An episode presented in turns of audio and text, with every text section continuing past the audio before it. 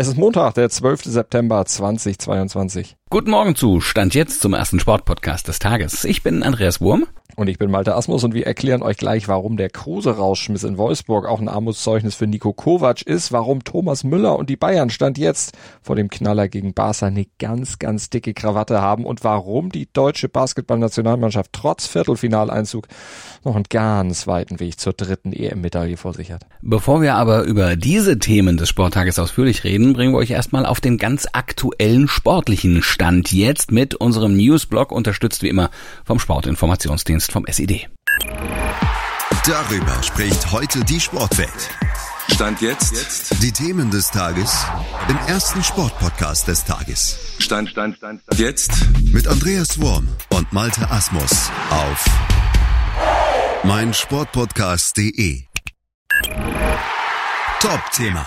Wenn ihr den Newsblog oder generell unseren Podcast mögt, dann hoffen wir, dass ihr es nicht nur tut, sondern auch weiter sagt, dann würden wir uns nämlich sehr darüber freuen, wenn ihr uns liked, besternt, rezensiert und natürlich das Ganze auch abonniert. Das geht überall, wo es Podcasts gibt. So, jetzt aber von der Eigenwerbung weg zum ersten Thema. Mündige Spieler in der Bundesliga. Da werden sie ja oft gefordert, aber offenbar sind sie eigentlich unerwünscht.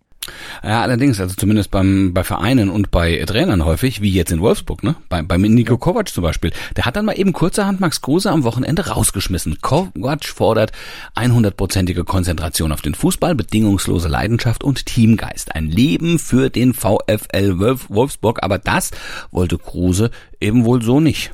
Ja, wundert mich jetzt ehrlich gesagt überhaupt nicht. Kruse war ja noch nie einer, der auch nur im entferntesten irgendwie im Verdacht stand, Musterprofi zu sein. Der ist ja nun mal wirklich in allen Bereichen unberechenbarer Freigeist. Aber genau das hat ihn ja eigentlich auch erfolgreich gemacht. Nicht nur im Poker, sondern auch im Fußball.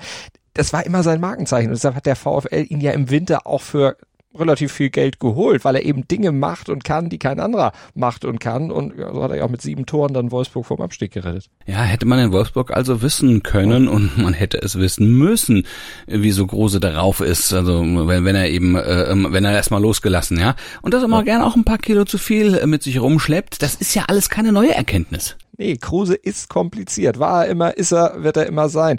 Das kann Trainer natürlich schon zur Weißglut treiben, kann ich auch irgendwo verstehen, würde mich auch nerven, sicherlich, wenn ich da in der Verantwortung stünde. Aber Kruse das jetzt vorzuhalten, dass er ist, wie er ist, dass er diese Charaktereigenschaften eben hat und ihn deswegen rauszuschmeißen, also das halte ich dann schon für ein bisschen fragwürdig und irgendwie auch vorgeschoben. Also dieser Rausschmiss von Kruse in Wolfsburg, der zeigt für mich daher vor allem noch was anderes. Was denn?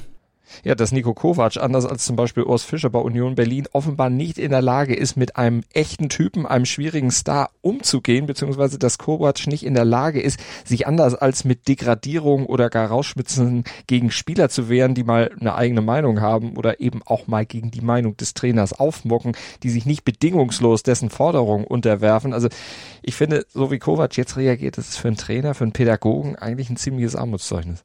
Naja gut, aber die Spielweise momentan insgesamt ja auch. Also an diesem Wochenende wäre wahrscheinlich einer in Wolfsburg geflogen. Jetzt ist es, äh, ist es äh, Kruse gewesen, hätte auch Kovac sein können, aber das Ergebnis ging zu positiv dafür aus. Aber also halt das, was du gerade aufgezählt hast, ist ja. natürlich wirklich nicht neu. Ne? So ein Problem hatte ja. Kovac ja schon in München. Da hat er sich mit Thomas Müller angelegt. ja. Und jetzt in Wolfsburg eben mit Kruse. Gegen Müller zog er den kürzeren. Gegen Kruse hat er jetzt gewonnen ja, bleibt die Frage, wie lange er sich über diesen in Anführungsstrichen Sieg freuen darf. Klar, Wolfsburg hat jetzt erstmals gewonnen in dieser Saison, aber ob die sich auf langere Sicht wirklich leisten können, auf die Fähigkeiten von Kruse zu verzichten, puh, also der ist schwierig, aber er kann eben auch Spiele alleine entscheiden, auch mit 34 Jahren und das kann wirklich nicht jeder bei den Wölfen von sich behaupten.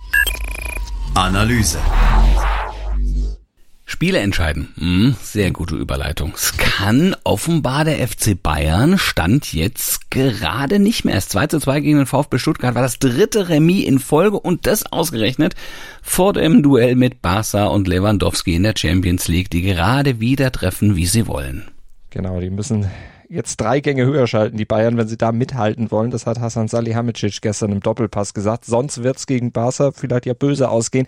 Vor allem dürfen die Bayern in der Schlussphase nicht die Zügel so schleifen lassen wie gegen Stuttgart. Die hatten das Spiel eigentlich ja schon mehr oder weniger im Sack aber da haben sie Stuttgart doch nochmal aufgebaut. Ja, Manuel Neuer war stinksauer, Josua Kimmich war stinksauer, hoffentlich, also hoffentlich vor allem auf sich selbst, muss man sagen, denn die spielen momentan ja auch einen ziemlich gruseligen Fußball, ja. Und äh, die Herren oben auf der Tribüne, die waren auch ziemlich angesäuert, alle wollten eher nix sagen, nur der Thomas, der Müller, der macht seinem Ärger am Sky-Mikrofon Luft. Heute bin ich das erste Mal eigentlich in dieser ganzen Spielzeit sauer. Sauer und zwar auf uns selbst. Deswegen ähm, ja, aber, aber habe ich eine schöne Krawatte heute. Aber was ist genau ist der Grund für Müllers Krawatte? Woran hapert es stand jetzt bei den Bayern? Also ich glaube, da gibt's nicht den einen Grund. Das ist ein Mix aus ganz vielen Faktoren. Also Nehmen wir mal erstmal den starken Start in die Saison mit überwiegend natürlich auch leichten Gegnern. Das hat Erwartungen erzeugt, äh, die die Bayern aber noch gar nicht erfüllen können. Diese Umstellung von einem System mit Neuner, mit Lewandowski, der Bälle vorne festmacht, verteilt, aber eben vor allem auch abschließt, hin zu einem dauerhaft wirkungsvollen, variableren Angriffsspiel, wie die Bayern sich das ja jetzt vorstellen, mit diesem fluiden Gebilde da vorne. Das braucht doch noch mehr Zeit und auch Geduld. Es geht einfach nicht binnen weniger Wochen. Ja, du bist gut, ne? Zeit. Geduld.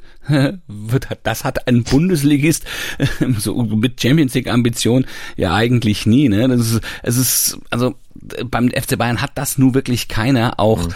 ähm, wenn es natürlich nicht die Zeit ist für Grundsatzdebatten. Ne? Also das hat zumindest Hasan Salihamidzic gesagt. Ja, das stimmt, aber die Gewöhnung an das neue System wird ja auch noch erschwert durch die notwendige Rotation. Also Nagelsmann, der hat ordentlich durchgetauscht, sechs neue Spieler reingebracht gegen Stuttgart. Das hemmt natürlich dann auch so ein bisschen den aufkommenden Spielfluss, aber er muss ja rotieren, damit alle Stars zu ihrem Recht kommen.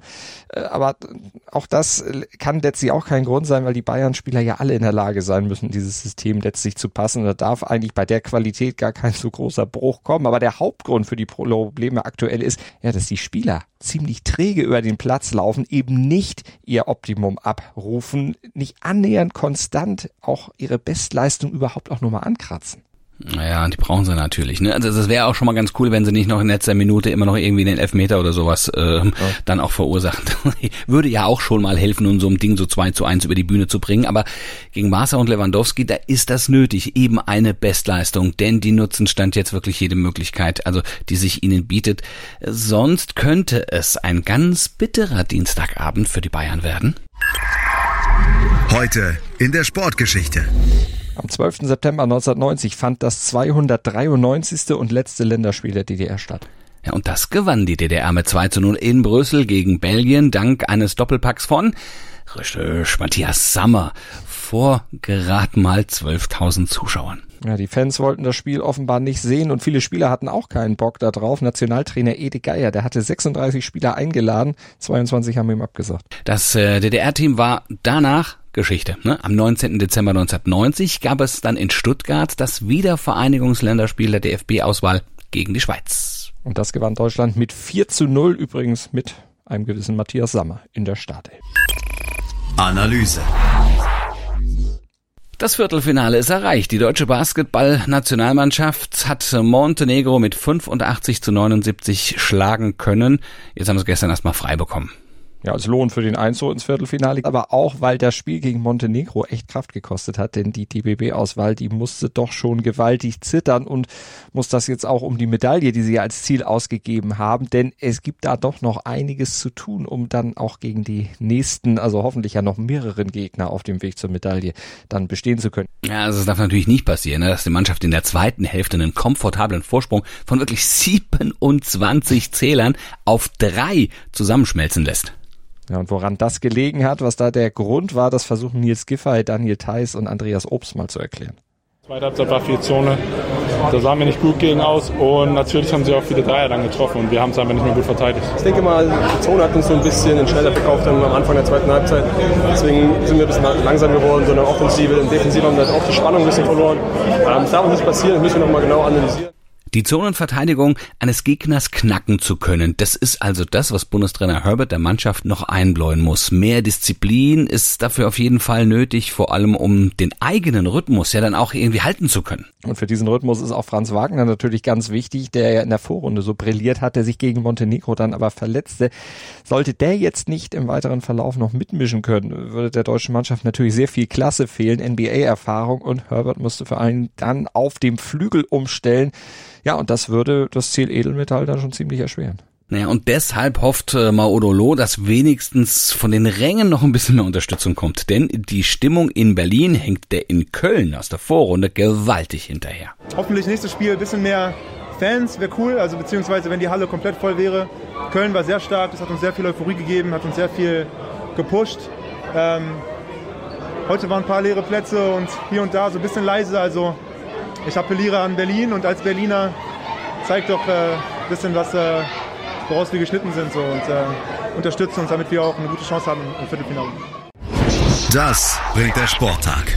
Stand jetzt. So richtig viel steht heute eigentlich gar nicht auf dem Programm. Scheint erstmal so von der Grundvoraussetzung eher ein langweiliger Sporttag zu werden. Äh, englischer Fußball ist nicht wegen Trauer um die Queen. Und ansonsten, ja, ein bisschen Football ist noch, aber so richtig ein großes Knaller-Event haben wir heute nicht. Tennis wird in Bukarest gespielt, aber irgendwo ist heute eher so ein kleiner Brückentag, eher so ein bisschen Pflichterfüllung ist heute. Und uns fordert die Pflicht dann morgen früh wieder. Ab 7.07 Uhr sind wir wieder für euch da im Podcatcher eurer Wahl oder auf meinsportpodcast.de. Denkt ans Bewerten und ans Abonnieren natürlich. Und dann hören wir uns morgen. Hoffentlich in alter Frische. Groß und Kuss von Andreas Wurm und Malte Asmus. Schatz, ich bin neu verliebt. Was? Da drüben. Das ist er. Aber das ist ein Auto. Ja, eben. Mit ihm habe ich alles richtig gemacht. Wunschauto einfach kaufen, verkaufen oder leasen. Bei Autoscout24. Alles richtig gemacht. Dir hat dieser Podcast gefallen? Dann klicke jetzt auf Abonnieren und empfehle ihn weiter.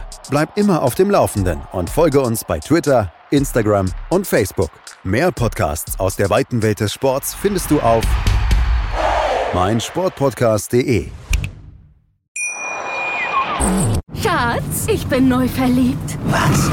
Da drüben. Das ist er. Aber das ist ein Auto. Ja, eben. Mit ihm habe ich alles richtig gemacht. Wunschauto einfach kaufen, verkaufen oder leasen. Bei Autoscout24. Alles richtig gemacht.